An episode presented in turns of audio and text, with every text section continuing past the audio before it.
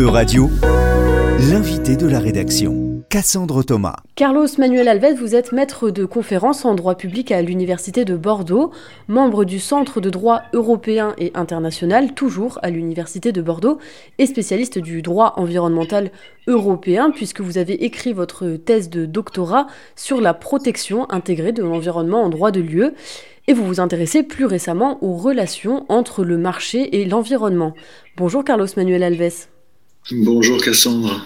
Avant tout, pouvez-vous nous expliquer, nous, nous rappeler rapidement, avec votre regard euh, éclairé de spécialiste du droit environnemental européen, qu'est-ce qui confère à l'Union européenne une compétence en matière de protection de l'environnement? Depuis quand? Quels sont les principaux euh, textes sur lesquels se base cette compétence? Alors l'Union européenne euh, et l'environnement, c'est une rencontre a priori improbable, puisque l'Union européenne a été créée pour euh, permettre euh, la, création d'un grand marché entre les Européens. C'est le but de la construction communautaire avec la déclaration Schuman le 9 mai 1950. Il s'agit de garantir la paix en commerçant entre Européens. C'est les vertus pacificatrices du doux commerce, selon Montesquieu, qui sont ici euh, mises à l'honneur.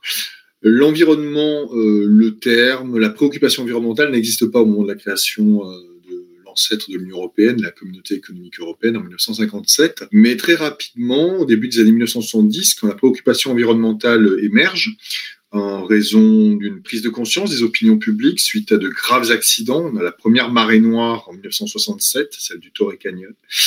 Euh, on a également euh, un, signal d'alarme qui est tiré par les scientifiques à ce moment-là. Donc le facteur médiatique se combine au facteur scientifique. On a le rapport Midos, par exemple, dont on a fêté les 50 ans en 2022, du nom de ces, de ces couples d'économistes, qui avaient euh, écrit un, rapport intitulé Halte à la croissance.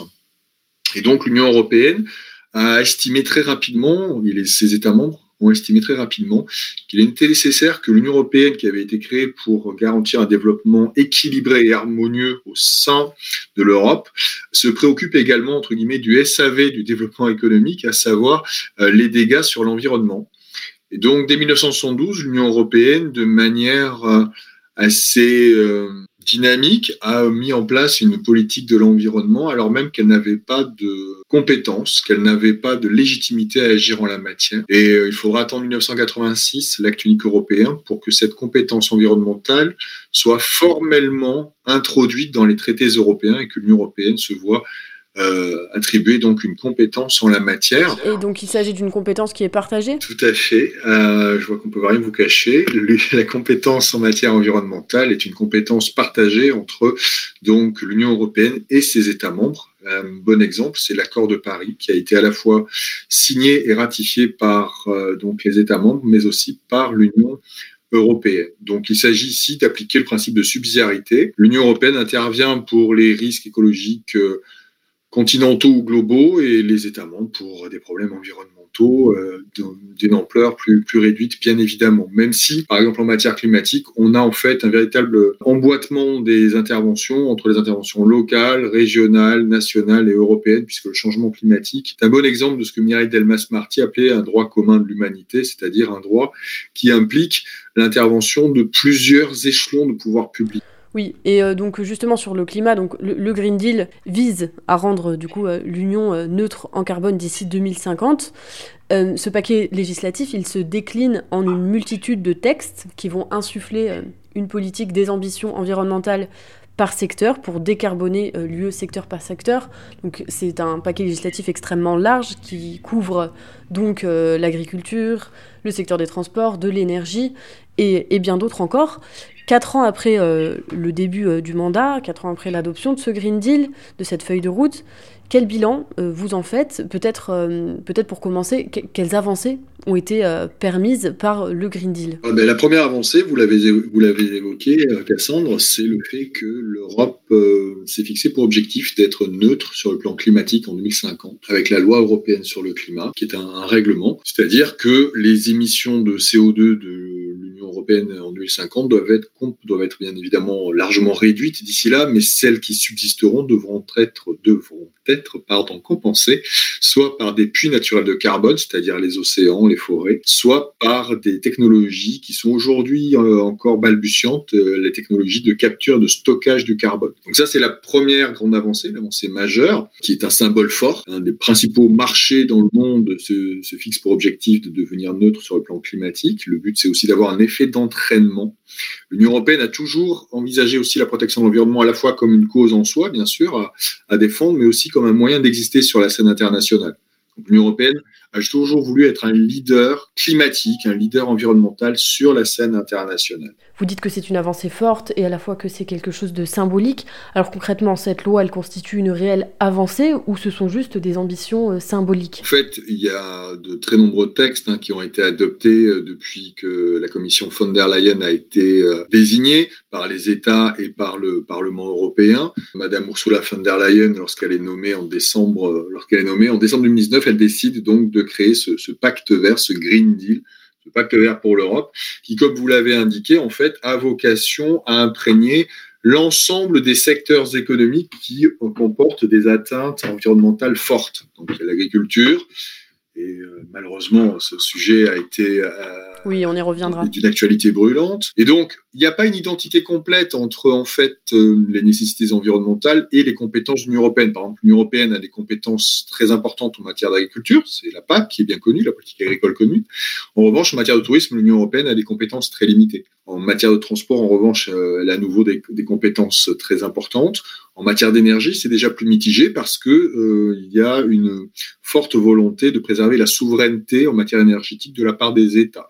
Donc l'Union européenne a des compétences qui ne correspondent pas exactement aux nécessités euh, de la protection du, changement climatique, mais euh, elle a à la fois donc des compétences et elle essaie, elle essaie aussi de jouer un rôle de leader à l'égard de, de, ses propres États et de les, de les inciter à aller, à aller plus loin.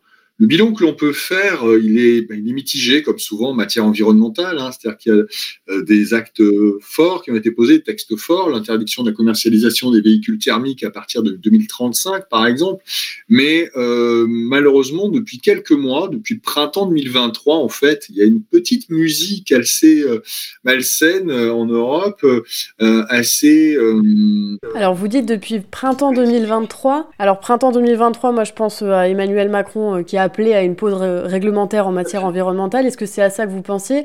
Parce qu'ensuite, il y a eu un gros coup d'arrêt aussi avec la loi sur la restauration de la nature en, au mois de juillet. Oui. C'est à ces deux éléments que vous pensiez ou il y a d'autres choses qui, euh, qui, vous font dire que, j'anticipe un petit peu, je pense que vous allez dire, mais qu'il y a eu... Euh, un, un, peu un coup d'arrêt en fait porté à la politique environnementale européenne, en tout cas aux ambitions qui étaient portées initialement par le Green Deal? Oui, c'est tout à fait cela. Alors euh, l'intervention euh, du président français en est un exemple, mais il est vrai que dans plusieurs États, il y a euh, une montée en puissance de thèses, de partis euh, qui sont hostiles à la protection de l'environnement, voyant dans la protection de l'environnement un obstacle au développement, un obstacle au pouvoir d'achat.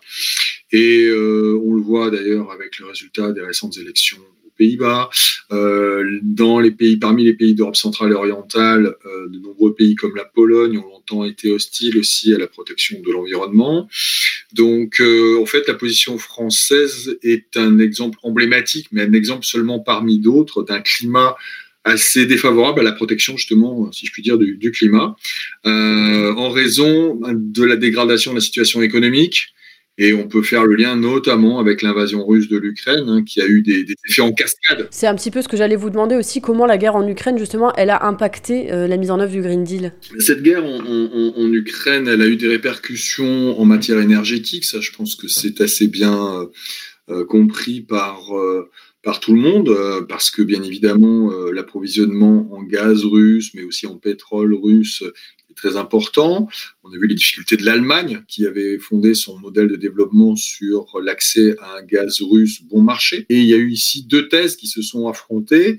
Ceux qui souhaitaient aller plus vite en matière de Green Deal pour développer les énergies renouvelables qui permettraient un meilleur approvisionnement énergétique et tout en garantissant en fait un développement industriel de l'Europe parce que ce sont des énergies euh, sources d'emploi peu délocalisables, et puis ceux qui ont milité pour un recours à des énergies fossiles non russes, donc euh, notamment le, le, gaz naturel liquéfié, avec donc des importations en provenance de Norvège, des États-Unis, euh, d'Algérie, euh, du Qatar qui se sont qui se sont accrues.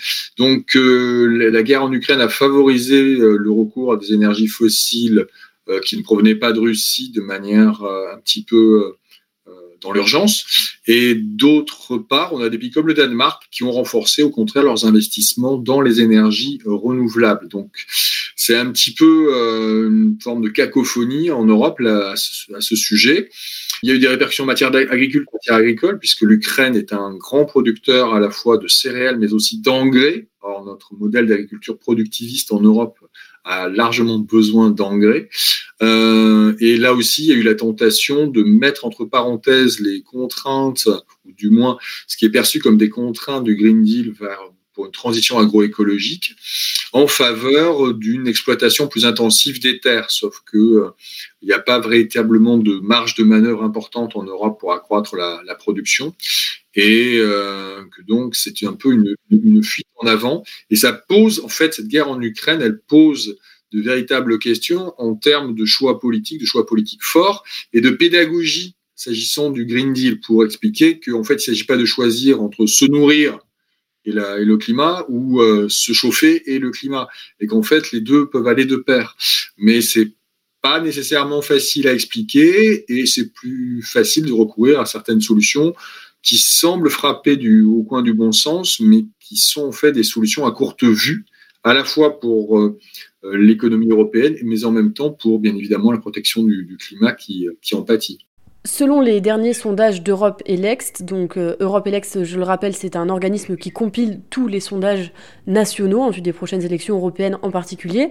Donc la droite européenne avec euh, le PPE arriverait en tête des scrutins et deviendrait donc le groupe principal comme c'est le cas euh, aujourd'hui. Le SND, donc les sociodémocrates, garderaient le même nombre de sièges à quelque chose près. Les centristes en perdraient quelques-uns, mais c'est surtout le groupe des Verts, donc les Greens, qui perdrait le plus de sièges, actuellement 70 sièges dans le groupe des Verts, et on reviendrait à un niveau euh, d'avant la percée des Verts de 2019, donc à peu près à, à 50 sièges.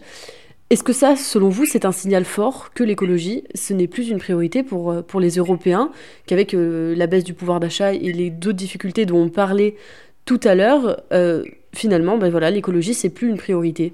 Effectivement, retour vers le futur, on se retrouve confronté aujourd'hui en Europe à un débat euh, assez euh, ancien qu'on avait déjà dans les années 70 au moment de l'apparition de la préoccupation relative à l'environnement, c'est d'opposer l'économie à l'écologie.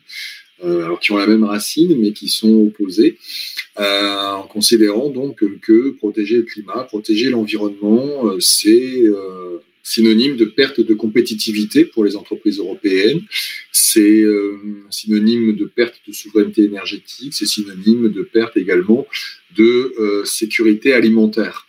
Donc euh, aujourd'hui, en effet, bah, les partis qui embrassent des thèses hostiles à l'environnement ou du moins hostiles à de trop fortes mesures en faveur de l'environnement sont populaires. Malheureusement, on a assez peu de personnes, de femmes et d'hommes politiques en mesure aujourd'hui de porter un discours euh, de sensibilisation plus nuancé, plus complexe, euh, qui permettrait euh, de montrer qu'il n'est pas du tout antinomique de poursuivre le développement économique de l'Europe tout en préservant le climat. C'était d'ailleurs tout l'enjeu du, Green Deal, puisque le Green Deal, lorsqu'il a été présenté en décembre 2019, a été présenté comme une stratégie de croissance verte. Il s'agissait de préserver la prospérité de l'Europe tout en garantissant la préservation du, climat, avec un modèle industriel fondé donc sur euh, des filières telles que les voitures électriques, telles que l'hydrogène,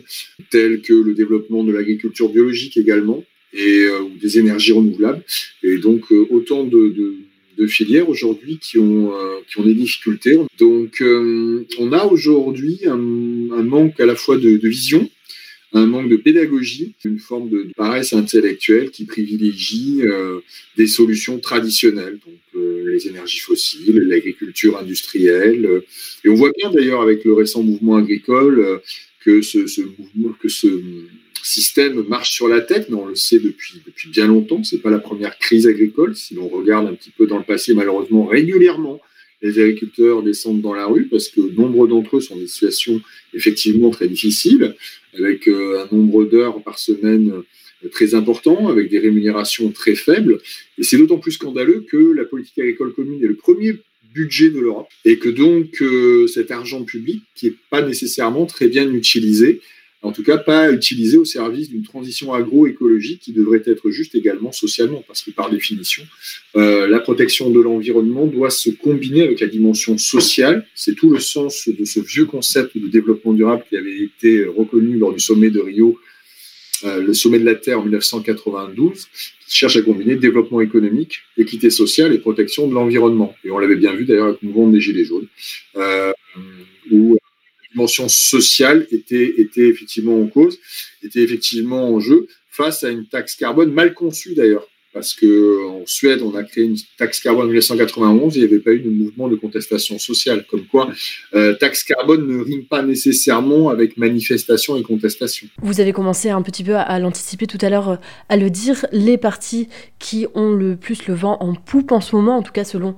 les derniers sondages, ce sont euh, les partis d'extrême droite, ceux qui se sont toujours montrés le plus hostiles, en tout cas face au Green Deal. Je pense bien évidemment au parti euh, Identité et Démocratie et aux conservateurs et réformistes européens. Alors euh, très simplement, est-ce que avec cette montée euh, des extrêmes, vous voyez un avenir pour le Green Deal européen après les élections de, juin 2024 Honnêtement, bien évidemment que les prévisions dont on dispose aujourd'hui en matière de résultats des élections européennes incite assez peu à l'optimisme. On on va pas se mentir. Euh, et donc, euh, un Parlement européen qui serait, qui, se droitiserait, euh, serait a priori peu, peu sensible aux, thèses écologistes. le risque que court l'Europe, c'est que la transition, elle se fera. Elle se fera nécessairement parce qu'il n'y a pas que l'Europe. La Chine a bien compris qu'il fallait la faire. Elle l'a fait à sa façon, euh, autoritaire, dictatoriale, mais elle l'a fait. Euh, les États-Unis, avec euh, l'Inflation Reduction Act, pardon pour l'accent, mais l'IRA, donc subventionnent, vont subventionner, subventionnent de manière massive l'industrie verte sur leur sol. donc cette transition énergétique, cette transition écologique, elle va se faire et, si l'Europe effectivement réduit ses ambitions à la matière, on va avoir une transition écologique et une transition énergétique qui seront made in China et made in USA. Donc, euh, ça participera paradoxalement de ce que l'on cherche à éviter, c'est-à-dire un déclin économique de l'Europe. Donc, à un moment donné, je pense que le principe de réalité va se rappeler euh, aux dirigeants européens, qu'ils soient au, Parlement ou qu'ils soient qu'ils siègent au sein du Conseil euh, européen ou au Conseil de, l'Union européenne, qui réunit les ministres. Il n'est pas exclu que, bien qu'a priori euh, ces partis politiques soient hostiles à l'environnement, ils soient nolins-volins, qu'ils le veuillent ou non, amenés à, à verdir un peu leur discours à un moment ou à un autre. D'ailleurs, honnêtement, Madame von der Leyen, euh, si l'on examine sa carrière politique, vient de la famille euh, chrétienne démocrate allemande. Elle n'a jamais eu dans sa carrière politique en Allemagne un quelconque lien avec la protection de l'environnement. Hein. Elle a été ministre de la Famille, ministre de la Défense dans les gouvernements d'Angela Merkel, si je me souviens bien. Et quand elle a décidé de mettre en place un Green Deal, c'est parce qu'il y avait eu un résultat électoral euh, favorable aux thèses écologistes au printemps 2019. Donc, le pragmatisme obligera peut-être, euh, je dis bien peut-être, je ne suis pas Nostradamus, mais euh, obligera peut-être contre, toute attente ces dirigeants du PPE notamment, qui sont assez versatiles, parce qu'ils ont voté toutes les mesures du Green Deal jusqu'au printemps dernier, jusqu'au printemps 2023, et puis tout à coup, euh, voyant les sondages, voyant certains mouvements agricoles notamment, on pensait qu'ils seraient plus payants électoralement de, euh, de retourner leur veste en la matière. Mais donc, euh, leur veste apparemment irréversible, rien n'interdit de penser qu'elle se retournera à nouveau. selon le titre de la fameuse chanson de Jacques Dutronc. Merci Carlos Manuel Alves d'avoir répondu à nos questions sur l'avenir du Green Deal. Je rappelle que vous êtes maître de conférence en droit public à l'Université de Bordeaux et spécialiste du droit environnemental européen. Euradio vous a présenté l'invité de la rédaction. Retrouvez les podcasts de la rédaction dès maintenant sur euradio.fr.